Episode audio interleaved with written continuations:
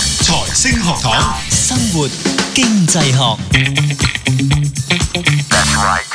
生活經濟學繼續有我哋喺度啊！咁啊，我係蔡展輝，仲有我兩位拍檔 Doctor Fred 同埋 Cato，大家好。大大家好，喂，我哋今次咧又有講啊新嘅題目啦。嗯，呢句題目或者睇到個主題咧，其實阿 Cato 你演繹一下一個繪形繪聲嘅演繹啊語氣我，驚會出事啊。唔會 嘅，唔會嘅，禮貌啲。如果你咁聰明，點解唔見你咁有錢嘅？如果市井啲咧你咁叻，又唔見你發達？ ，OK 得合格。啊咁我哋今集點解係無端端講呢個話題咧？啊，Fred 老師 呢個個背後嘅理由咪 exactly 就係頭先嗰個，係咯，你咁醒唔見你發 冇錯。即係我諗呢一個都係一個幾有趣嘅題目啦。即係我我哋都會覺生活得經濟好，係即係生活經濟學裏邊啊嘛。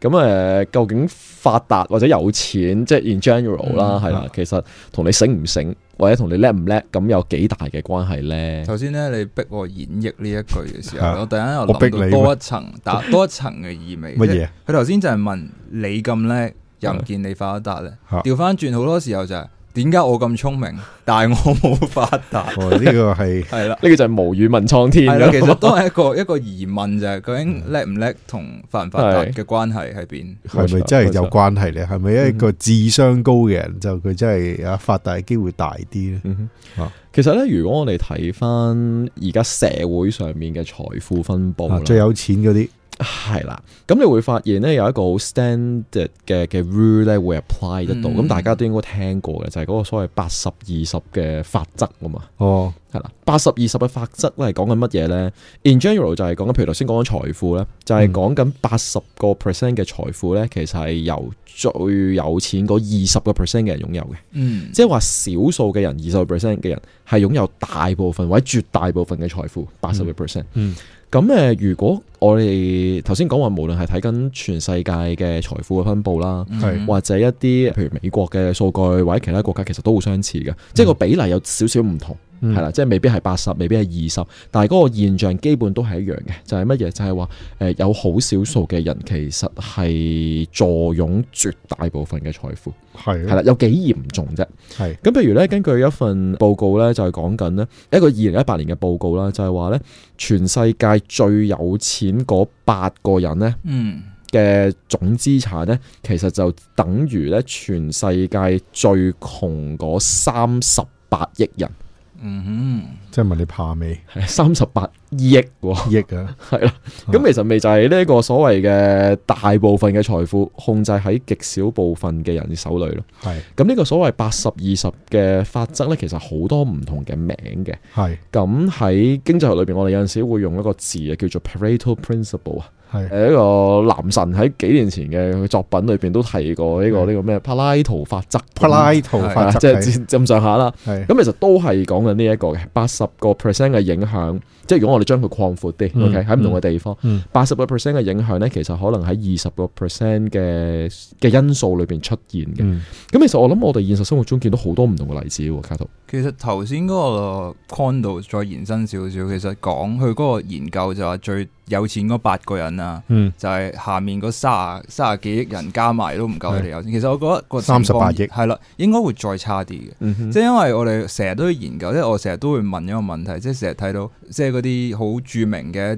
啲周刊啊，嗯去研究啲有錢人有幾有錢啊。嗯其實我都有一個 concern 就其實有錢人，我覺得佢哋會收埋咗，即係佢唔會 show 晒佢全部身家俾即你睇。係見到嘅只係少部分，冰山因為因為唔會角少部分過分，但係一一部係分。一部分啦，即係簡唔單嚟會講開晒，嘅，你開唔晒佢咯。係咁所以頭先嗰個 case，我覺得只會係更差，多而唔會係更，即係嗰個比例會更更大，而係嗯嗯唔會係更好咯。係而另外即係提翻就係呢一個咁嘅理念，其實早幾年一本好出名嘅書啦，嗯，冇錯，係啦，呢個係咪應該廿一世紀資本論？啊就係一本亦都有提過係啦係。其實提過呢個大約嘅概念啦，咁就講就係提翻大家啦，就係我哋就係窮嘅大多數， 而我哋嘅大 大部分財富就俾少數人揸住。係咁我哋除咗講錢之外啦，咁其實八十二十喺好多時候呢都會有呢個概念出嚟嘅，資即源嗯係上啦，資源上啦，或者我哋講翻翻商業上就唔係錢嘅，就嗯係想講就係話，可能我哋作為一間公司，咁嗯我哋好多時候就會講翻就係我哋可能八十 percent 嘅財富咧，嗯即係嗰個收入啦，嗯都係喺二十 percent 嘅 products 或者二十 percent 嘅時間當中揾翻翻嚟嘅。嗯嗯咁尤其是一啲可能好季節性嘅公司啦，譬如話誒嚟緊就即係即係而家年過年時間啦，呢段都係過年時間啦。係點咁喺呢個年宵嘅時候，哦咁、你諗下，賣如年果你花嗰啲係賣年貨嘅人，係其實咁佢成年就嘅係收入呢下啦，就係呢一下噶嘛。係咁 all in 咁我唔排除過咗之後，即係過過咗都有人嗯去買啲平啲嘅，咁、但係 suppose 你都係呢一下 all in 嘅啫。係係又或者好多公司就係、佢可能佢嘅八十 percent 嘅收入就係佢二十 percent 最 top sales 嘅嗰一紮貨品當中賣出嚟嘅。嗯係嗯咁佢可能開好多條 line 嘅，即係可能我哋成日都有時候 business course 入邊講，即係可能你嗰、個、呃、超級市場入邊，你個貨架上面，嗯就算同一間公司嘅朱古力呢，嗯都擺到成個架都係嘅。係嗯但事實上唔係每一隻都咁暢銷噶嘛，係其咁實有啲佢旗艦啲 嘅，係咯，即係咁你某啲品牌你都淨係會噏得出佢最旗艦嗰啲口味啊，咁你唔會係講咗隔離嗰啲好偏門嘅口 味，係即係嗰一啲都會擺到，但係佢嗰八十 percent 嘅收入咧，都主要係由嗰兩廿個 percent 嘅少數嘅一啲嗯 product 數賺翻翻嚟。嗯，嗯就好似頭先卡度提過咧，呢、個所謂八十二十法則或者叫 Pareto 法則 Pareto，啦，係啦。咁其實除咗我哋頭先講啲商業社會啊，嗯或者呢啲咁嘅地方可以見到之外咧，誒我都見到有一啲再向前推一步嘅應用嘅。嗯咁就係講緊誒有人有人嘗試去 argue 啦，就係話咧誒其實八十個 percent 嘅問題咧，都係由二十 percent 嘅原因所造成嘅。嗯，係啦咁所以呢，下一步嘅結論呢就係話，咁所以呢，當你去嘗試解決問題嘅時候呢，你係應該集中精力喺嗰二十個 percent 度，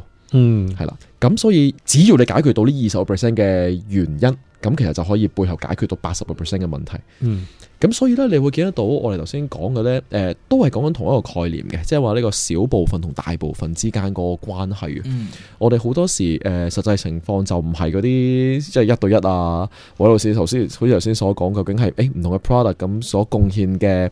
嘅 revenue。收入收入啊，盈係利啦，收都益相似啊，收益啊咁樣樣。咁樣呢個法則咧，其實係點嚟咧？咁佢叫得做柏拉圖梗係有關啦嚇， principle 嚇，應咁啊該梗係有關有啦啦，啊係啦。咁好快咁講下，其實咧就事源咧係一八九六年嘅時候咧，都好呢個耐啦係啦，好耐啦，百幾年啦。係呢個意大利嘅經濟學家阿柏拉圖，係咁咧就喺一份研究報告裏邊咧就發現咧就話咧喺意大利咧接近八十個 percent 嘅土地咧係都係由當時最有錢嗰二十 percent 嘅人咧去擁有嘅，即係最有錢嗰兩成嘅人口擁有啊係啦，佢哋意大利八成八嘅十土地，嘅啊八成嘅土地咁樣咁樣。離譜嘅咁啊，最初嘅時候就喺呢百零年前，即係一八九六年咧去提出嘅。咁係但係當時咧，阿柏拉圖咧佢就冇將呢樣嘢去推而廣之嘅。係係咁呢個係因為係一個研究報告裏邊啊嘛，係嗯即係發現噶嘛。係咁其實咧，去到一九四一年嘅時候咧，有一個呢、個唔係經濟學家，因為佢一個 engineer and 一個 management consultant 啊，一個哦 OK，誒叫咩工程管師理同埋係管理嘅顧問，管理顧問係啊，冇錯，咁啊叫做 Duran。咁咧佢就發現咧，即係佢佢就同商業社會嗰個關係咧係更加係啊近啦，緊密啲啊，係啦緊密啲啦。咁佢就發現咧呢個八十二十嘅法則咧，其實喺唔同嘅場合咧都見到。咁頭先我哋都同大家去講咗好幾個例子啦。係咁所以咧，阿 Duran 咧就係一九四一年嘅時候咧，將呢個現象咧就叫做 Pareto Rule 啦，Pareto Law- Law 啦，咯係啦。咁所以其實就唔係柏拉圖去發現第一個發現呢一樣係嘢，係咁誒係人哋幫佢冠名，因為佢第一個發現一個咁樣嘅現象印。象 OK 係啦，咁咧當時咧阿 Duran 咧其實亦都提到，即係除咗用呢個八十二十呢個法則去命名啦，即係純粹用數字去命名啦，有陣時咧再將佢點啊抽象少少，就唔係咁數字化嘅。佢就話咧係一個重要嘅少數，同埋一啲所謂唔重要 trivial 啊，哈哈唔重要嘅瑣碎嘅嗯少數誒嘅多數，唔多好數意思。係所以其實嗰個天平個情況就係一邊就係得幾個。嗯好重要嘅。天平嘅另一邊就係有好多，但係佢哋都係唔重嗯唔要重嘅，要嘅，